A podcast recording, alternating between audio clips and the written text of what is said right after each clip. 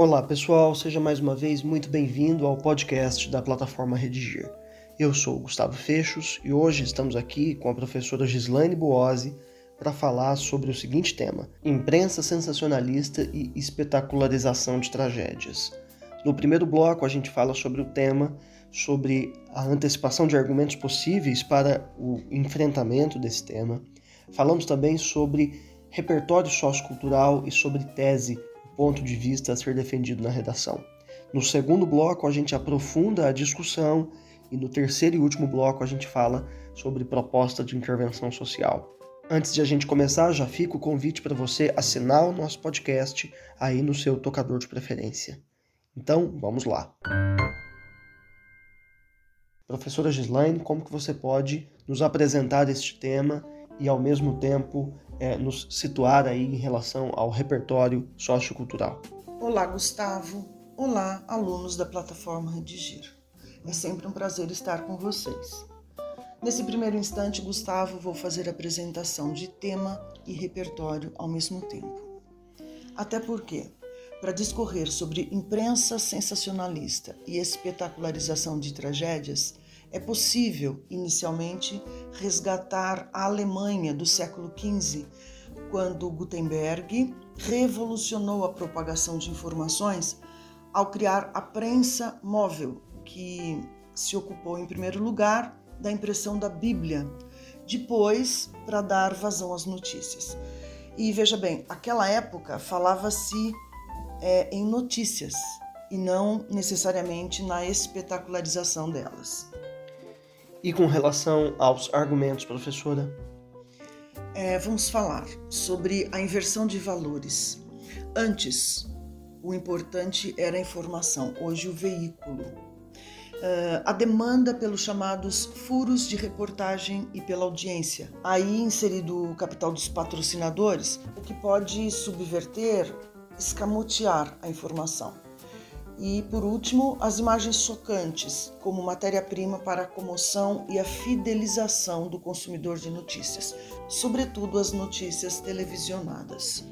Muito bem, e finalmente, com relação à tese, o ponto de vista a ser defendido na redação, qual a sua indicação, professora? Gustavo, a sobrevivência da imprensa, eh, em especial, repito, a televisiva, é garantida pelo sensacionalismo barato com a espetacularização de tragédias, o que traz prejuízos de toda a ordem à credibilidade das informações. Essa situação, que transgride a lei e a razoabilidade, deve ser reparada. Muito bem, passemos então ao segundo bloco, no qual a gente aprofunda a discussão. Professora, não há dúvida de que os furos de reportagem aos quais você se referiu sustentam uma bancada de jornal, né? Mas é, antes da discussão, vamos definir aos alunos a expressão furo de reportagem, sobre o que exatamente estamos falando.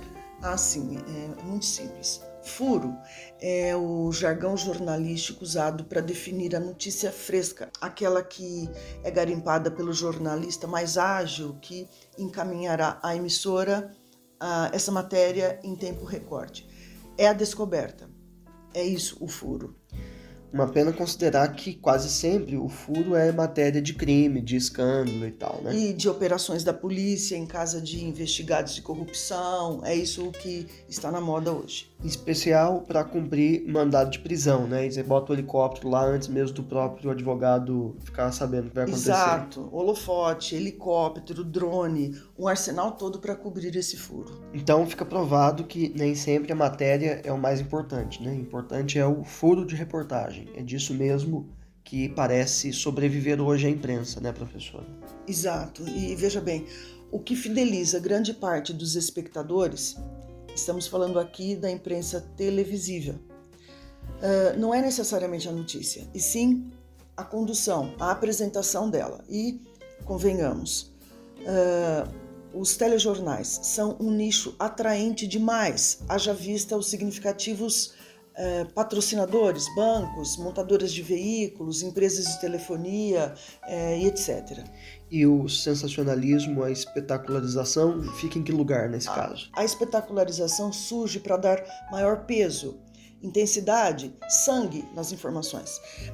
isso lembra até o show de horrores do século XIX, quando empresários de espetáculos exploravam deformações, mutações genéticas, doenças raras, é, tudo isso para deleite do público. De um público, digamos, é, intelectualmente periférico. Exato. É, Gustavo, para essa nossa discussão, é, eu recolhi também um show de horror. Algum furo de reportagem especial, professora? não, não.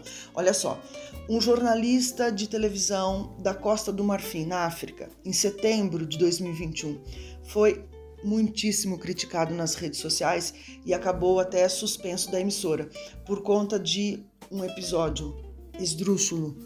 Você acredita, Gustavo, que o jornalista recebeu no programa um convidado apresentado como ex-estuprador e, pasme, o jornalista que tinha levado ao programa uma boneca de plástico pediu que o convidado simulasse, demonstrasse como é que ele agredia as vítimas.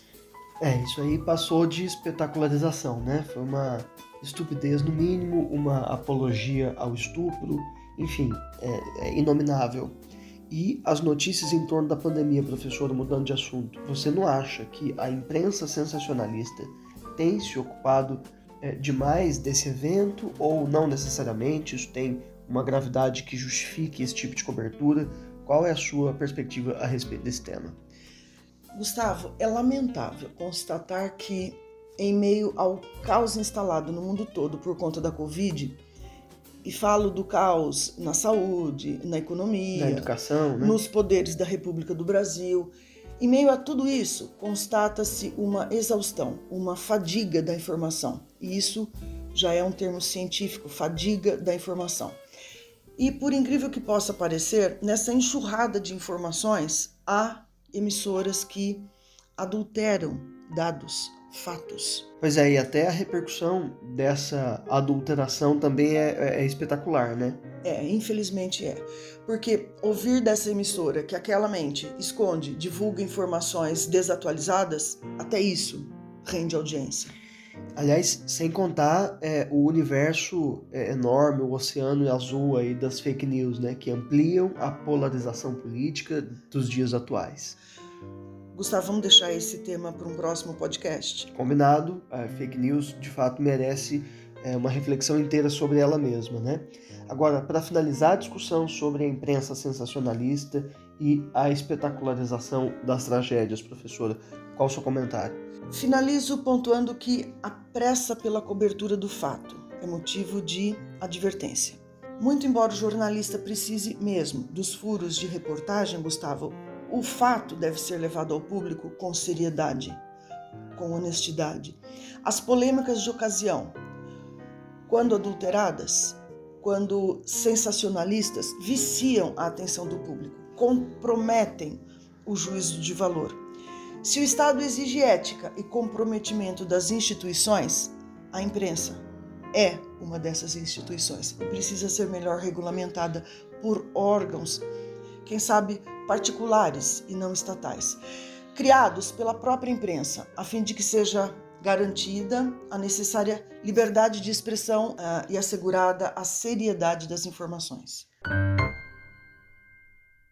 Muito bem, professora, passemos então agora ao terceiro e último bloco, no qual a gente fala sobre proposta de intervenção social. Vale sempre lembrar que no Enem é indispensável que haja neste parágrafo conclusivo a exposição do agente, da ação, do modo meio, do efeito e pelo menos de um detalhamento né, sobre esses elementos válidos. Então, vamos lá, professora, qual a sua indicação, por favor? eu vou fazer a leitura de uma proposta de intervenção. Portanto, a sociedade, representada pelas famílias e pelas escolas, deve intervir, uma vez que, ao mesmo tempo em que deve consumir, deve ter o senso crítico para selecionar informações adulteradas pela espetacularização de tragédias. Para isso, é preciso que escolas, por meio de profissionais do jornalismo e das ciências sociais, promovam palestras destinadas a toda a comunidade, alunos, famílias e demais colaboradores, com o propósito de conscientizá-la a respeito da necessidade de ater-se à materialidade da informação e não ao enfeite ou ao agravamento oportunista da realidade. Por seu turno, as emissoras de TV e os demais veículos de comunicação devem privilegiar a imprensa livre para que se confirme o comprometimento com os ideais democráticos. Ok, professora, mais uma vez, muito obrigado pela sua participação aqui com a gente. Gustavo, foi muito bom estar com vocês. Até uma próxima. Antes de me despedir, fico renovado convite para que você assine o nosso podcast no seu tocador de preferência. Ao fazer essa redação, quando ela chegar aí corrigida para você no seu aplicativo, não deixe de conferir também os nossos percursos de aprendizagem, nos quais há tópicos de gramática listas de exercício e videoaulas sobre cada dificuldade. Há também no site uma redação modelo na qual você pode se inspirar. Então é isso aí, muito obrigado e até a próxima.